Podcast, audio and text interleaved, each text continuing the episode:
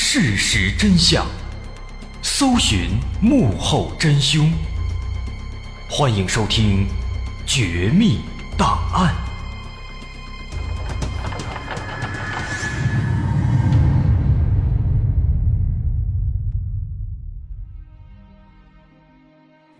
还原事实，探索真相。欢迎来到今天的《绝密档案》，我是大碗。今天咱们的故事和潜水有关系。潜水呢，在国外啊是比较流行的一种运动项目，啊，据说像什么冲浪啊、滑板啊、潜水啊这类的，哎，具有一定刺激性的运动，都比较受外国人的欢迎。啊，当然也是据说啊，具体是不是咱也不太清楚。那这些运动项目呢，它有一个共同的特点，就是具有一定的危险性。如果人们稍不注意，可能就会受伤，甚至会付出生命的代价。比如就在几个月前，我们国内有一位游客去三亚玩，因为潜水最终导致身亡。后经法医鉴定发现，这名游客是因为自己能力不足溺水而死。今天咱们这件事呢，就跟潜水有关系。说有一个美国的一个潜水爱好者，他独自潜入了一座水下洞穴里，去里面潜水探险。最后离奇失踪。那这件事发生之后，陆陆续续的有很多其他的专业潜水员也都进入了这个水下洞穴，试图去找他。而诡异的是呢，这些搜救的人啊，几乎把所有可以游到的地方全都找了一遍，结果还是没有找到。一个大活人去水下洞穴里面潜水探险，就这样不见了。他是游到什么地方回不来了，还是遇到了某些意外情况呢？不论是哪种可能，那么后续的救援应该都会发现他的尸体。但奇怪的是呢，搜救的潜水员前前后后换了几波人去搜了好几次，都是什么都没发现。所以这个人他就这样活不见人，死不见尸。那一时间呢，就引起了各种各样的猜测。后来有人还研究了这个人的生活情况、关系网络、过往经历，结果从中发现这件事的背后，可能不仅仅是一场潜水这么简单，他有可能还隐藏着更大的秘密。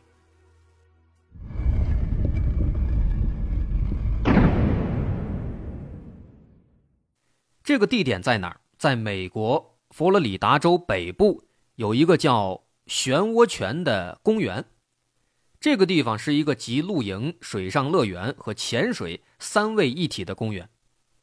这儿呢风景不错，哎，休闲设施齐全。在公园正中央就是这个著名的漩涡泉。这漩涡泉呢是一个小泉眼，自己形成了一个小湖，哎，非常漂亮，可以说是一个旅游度假的好去处。而且的确每年都会有大批的来自世界各地的游客来到这儿。不过这些人呢，他往往不是一般的游客，他们基本上都是潜水方面的能手。这里吸引他们的，也不是公园的休闲设施，而是因为这个地方是佛罗里达州最大的淡水潜水地，在潜水的圈子里是比较有名的。再一个呢，在这个所谓的这个漩涡泉，它的水底下还有一个规模不小的水下洞穴，就是事发的这个洞穴。这个地方是潜水和探险的好地方，但就像我们说的，尽管说这地儿啊泉水清澈，而且风景优美，但是在这个漩涡泉的下面啊，它暗藏玄机。这个漩涡泉它的泉眼位于水下六十米，在底部的水下洞穴呢要更深，内部结构也十分复杂。目前已经被探明的地方，最深处。离水面近百米，最远处离水底的洞穴入口长达五百米，但这仍然是深不见底。再往里面还有多深，有多少个岔路，有多大的空间，目前没有人彻底探明。除了深，这洞穴结构也相当险要，岔路多是一方面，里面很多地方特别崎岖，还特别窄，最窄的通道。只有二十五厘米宽，二十五厘米宽是什么概念呢？一般的潜水员他背着那个氧气瓶是不能通过的，如果想过去，必须卸下氧气瓶，然后侧着身挤压着身体才能通过。过去之后，再把这装备穿上。因此，凭借这些难度和挑战，从上世纪九十年代开始，就有很多很多的潜水爱好者会来探险。但也正因如此呢，在两千年前就已经有十三名潜水员在这个水下洞穴里遇难了。所以说，这些死者他们都是潜水方面的好手，也受过专业训练。但是说到底，洞穴潜水和开放水域的潜水是有很大区别的。在洞穴里，情况复杂，会发生各种各样的未知状况，尤其容易迷路。而一旦迷路，在这种又深又黑暗的水下洞穴里，越游越深，最终就必然会导致窒息溺死。因此，这危险性是相当高的。那尽管如此，还是有很多喜欢挑战的潜水爱好者慕名而来，前来挑战。这其中就包括咱们今天的主人公。他叫本麦克·丹尼尔，这是一个居住在美国佛罗里达州的中年男子。他家距离漩涡泉公园不远，在事发前段时间，他才刚刚搬过来。搬过来之后，就听说这地儿啊有一个很厉害的水下洞穴，于是，在一零年六月的某一天，他就怀着激动的心情来一探究竟。那当时也是来到这个漩涡泉之后，哎，开始准备。穿上各种潜水设备，开始做运动，之后开始潜水。那在下潜了一段距离之后啊，他就看到在水底不远处，果然是有一个洞穴入口。于是他就激动地游过去。哎，结果游进了之后，发现，在洞穴的入口处，有一块警示牌。这个警示牌上画着一个骷髅死神的一个图案，还写着一个大大的 “stop”。那这个警示牌呢，其实是公园做的。他们的目的就是警告来到这儿的潜水者，一定要珍爱生命，千万不要自不量力。这个洞穴里非常危险，是不允许进入的。不仅如此，除了这个牌子，在洞穴入口，公园方面还安装了铁丝网，还安了一个铁门，上面还上了锁，防止有人不听劝阻发生危险。那看到这个情景，丹尼尔只好无奈地离开了。但其实呢？他内心里啊是非常非常想进去探险的，因为他就是一个喜欢潜水、喜欢探险的这么一个人。于是上岸之后，他就去找这个公园的工作人员去询问。一问，这才了解到，要想进这洞穴探险也不是不行，有两种方式。第一，要接受至少两个月的潜水训练，并且得到相关的潜水认证。说白了，就是要通过训练拿到。洞穴潜水的相关资质。那第二种方式呢，是跟着已经获得资质的潜水教练跟他们进去，但是自己同时要至少完成一百二十五次开放水域的潜水训练。只有这样，工作人员才会提供洞穴的钥匙，才能让你进去。于是，为了能够实现愿望，为了能够进去探险，在接下来很长一段时间里。丹尼尔几乎一有时间就会来这儿做潜水训练，而且很快就跟当地的工作人员打成一片。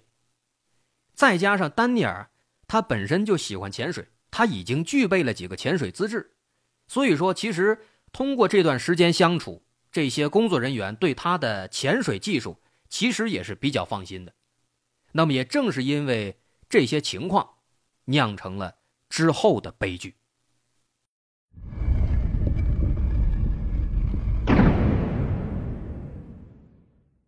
转眼过了俩月，来到了二零一零年八月十三号，这一天，丹尼尔回到他的老家田纳西州，给他母亲庆祝生日。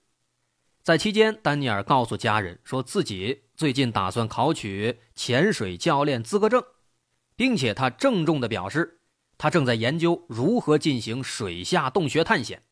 哎，说的滔滔不绝，说洞穴里面很神秘，比一般的潜水要刺激很多，有意思很多。他在这汤汤汤汤的说啊，他的父母他不懂啊。但是虽然听起来危险，可是丹尼尔看起来好像很感兴趣，而且信心十足，所以当时他的父母也没有多说什么，就听着他在这讨论。哎，一脸慈母笑的看着。那当时给母亲庆祝完生日之后，丹尼尔就离开了田纳西州老家，又回到了佛罗里达州他自己的家里。而丹尼尔的父母无论如何也不会想到，这次分别竟然就成为了永别。接下来这场悲剧正式拉开序幕。回来五天之后，二零一零年八月十八号星期三，这一天一大早，丹尼尔就开着他的皮卡汽车来到了漩涡泉潜水公园。和往常一样，先做准备工作，之后检查他的装备。再之后，跳进水里开始潜水。在游了一段距离之后，丹尼尔又一次在这个水下洞穴的入口停住了。他太想进去了，看着这个洞穴的里面看了很长时间，特别想进去，而且一边想着，一边还尝试着用手去扒拉这个铁门，看能不能把铁门给弄开。但是呢，扒了半天失败了，毕竟上面有锁呀。那这个时候呢，恰好水下。还有其他的几个潜水员，也在这游，就发现这个丹尼尔想进去，于是这几个潜水员呢很热心，就给他打手势，那意思告诉他这地儿啊不能进。丹尼尔自然是知道的，他在原地犹豫了一会儿，然后慢慢的上浮回到了岸上。虽然他在这儿已经接受了俩多月的训练了，但是呢，就像前面说的，按照公园的规定，以他现在的情况。还不能让他进入洞穴潜水，但是很显然，他很心急，很想进去一探究竟，而眼下的情况呢又不允许。于是，在完成上午的潜水之后，丹尼尔就回到地面开始休息。虽然此时一上午的运动已经消耗了他不少的体力，然而他并没有打算回家，而是继续待在潜水公园里。那他待在这里干嘛呢？其实丹尼尔，他有一个习惯，每次潜水之后，都会在他的笔记本上详细的记录这次潜水的各种情况，而且他特别喜欢绘制水下地图，会记录水下每一块区域的具体情况以及地形，还有相关的注意事项。这是一个非常好的习惯啊，也让他的潜水技能有了很大提升，潜水安全也得以保障。所以当时从水下出来以后，丹尼尔简单吃了一些东西，就一直待在潜水公园里画地图。一直到了当天傍晚时分，丹尼尔又开始检查自己的潜水设备，他打算再次潜水。其实到这儿能发现，这个时候他的行为已经有点奇怪了，因为通常情况下，他每天只会下潜一次，游个半天。下午，哎，做做这个笔记就回家了。但此时呢，他没离开，晚上了还要再下去。而且白天他还想进洞，很难说他为什么会这样。而且当时在晚上下水之前呢，还有一个特别奇怪的地方。当时他给他的母亲打了一个电话，向母亲说：“哎，自己马上要再次潜水了。”那这话说的这就没头没尾。傍晚七八点了，给他妈打电话，哎，说要潜水，这为什么呢？挺奇怪的，而且以前他也没有这样的习惯啊。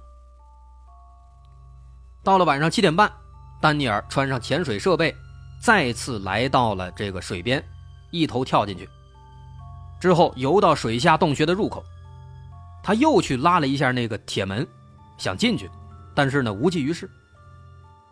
不过就在这个时候啊，要说他运气也是好。在这个洞穴的入口附近，正好有两个公园的工作人员，他们也在潜水。这俩人，一个叫爱德华·塔兰，一个叫艾德·索伦森。当时这俩人游过来，看到丹尼尔在拉那个铁丝网，想把这门打开。此时这两位呢，并没有感到警惕，因为前面也说了，丹尼尔他早就是这儿的常客了，而且丹尼尔的潜水技艺是很优秀的，这个公园里工作人员基本都知道。于是，当时在看到丹尼尔想进入洞穴之后呢，其中这个工作人员这个塔兰，他就游了过去，并且拿出钥匙，好心的帮丹尼尔打开了铁门。于是，丹尼尔就高兴的独自游进了这个水下洞穴当中。之后，时间来到八月二十号，这是丹尼尔独自进入水下洞穴的两天之后。在这一天早晨，有工作人员发现，有一辆皮卡汽车已经在公园停车场里停了两天了，这看起来有点奇怪啊。于是呢，这人就把这件事儿告诉了其他同事。接着，很快有人认出来这辆皮卡汽车是潜水公园的常客丹尼尔的。可是，大家纷纷表示，已经有好几天没有见过丹尼尔了。而就在这个时候呢。其中的工作人员塔兰，就是帮他开门那个，他突然想起来，哎呦，前两天自己在水下给丹尼尔打开了水下洞穴的门，他这才惊恐的想到，难道那天丹尼尔下去之后就没有再上来吗？于是他马上把这情况就报告给了公园的负责人，并且赶紧通知了警方。之后，警方赶到现场，并封锁了整个潜水公园。在了解完情况之后呢，警方检查了丹尼尔的皮卡车。他们在丹尼尔的车上发现了丹尼尔的钱包，钱包里有七百美元现金。此外，还发现了丹尼尔的手机以及潜水日志。在这其中，让人感到诧异的是啊，丹尼尔的潜水日志里面，竟然有一张他自己绘制的。这个水下洞穴的地图，这个情况非常奇怪，这说明丹尼尔早就在没有取得洞穴潜水资质的时候，他早就已经进入过洞穴里了，不然的话他不可能把这个地图给画出来。但他是怎么进去的，没有人知道。除此之外，重要的是，警方在丹尼尔的车上没有发现潜水服和潜水设备。在车的周围也没有挣扎或打斗的痕迹。那么从这些情况来看，似乎丹尼尔真的是去潜水了，然后没能回来。不过谨慎起见，警方来到了丹尼尔的家里，想确认一下他是不是已经回家了。可结果是并没有。于是他们又给丹尼尔的父母打电话，得到的同样是否定的回答。那这就奇怪了，丹尼尔既不在家。也不在公园那他到底去了哪里呢？难道真的是在潜水之后一去不回吗？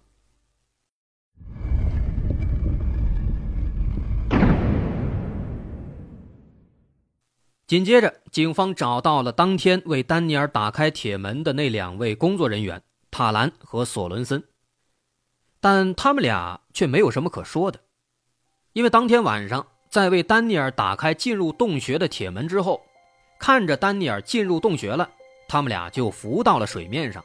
之后，他们就坐在岸边休息。过了一段时间，他们看到水面上出现了咕嘟咕嘟的气泡，认为丹尼尔可能马上要浮出水面了，所以俩人也没有多想，在收拾完自己的装备之后，就离开去喝咖啡了。那之所以看到气泡就认为丹尼尔是安全的，认为他要上来了。是因为潜水员需要尽量减缓上浮的速度，以此让身体慢慢的适应这种水下不断变化的压力，所以这个上浮的速度是比较慢的。那在这个过程中就会有很多气泡咕嘟咕嘟冒出来。但也正是因为上浮的速度不能太快，所以从看到气泡到人彻底浮出水面还需要相当一段时间。所以当时这两位工作人员在看到气泡之后呢，就提前离开了。所以后来水面上还有没有发生其他情况，这两位他们也是不知道的。他们唯一再回来的只有当天深夜回来下去，把那个门再给锁上，但那个时候没有发现任何问题。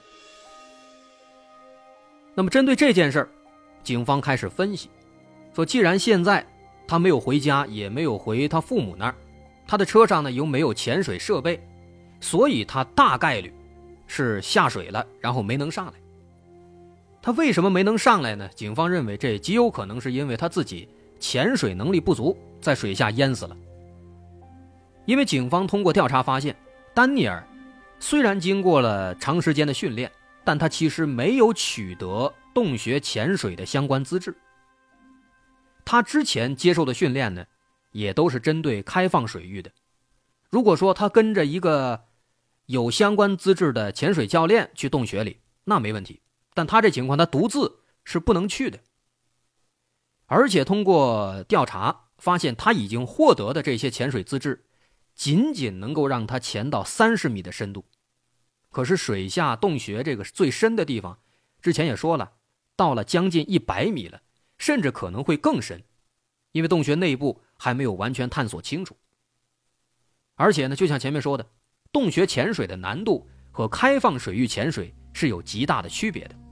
洞穴里能见度低，地形复杂，一个没有接受过专业训练的人，仅仅只是一个爱好者，而且资质还不全，那么他在洞穴潜水的过程中。出现任何细小的差错，都有可能会致命。所以，根据这些情况，警方认为，这个丹尼尔，他应该是因为潜水能力不足，在洞穴里发生了某些意外，导致自己无法处理，最终死在了水下洞穴里。既然如此，那么接下来要做的事情就很简单了，只需要下水打捞尸体，之后这案子就可以结了。但是这事儿它能有这么简单吗？肯定不能啊。最开头我们已经提到了，后来警方在水下其实什么都没有发现，但这是为什么？怎么可能会活不见人，死不见尸呢？我们有理由认为这件事儿绝不仅仅是表面上看起来的这么简单。好，我是大碗，稍后下节咱们再接着说。如果您喜欢，欢迎关注我的微信公众号，在微信搜索“大碗说故事”，点击关注即可。好，咱们稍后下节再见。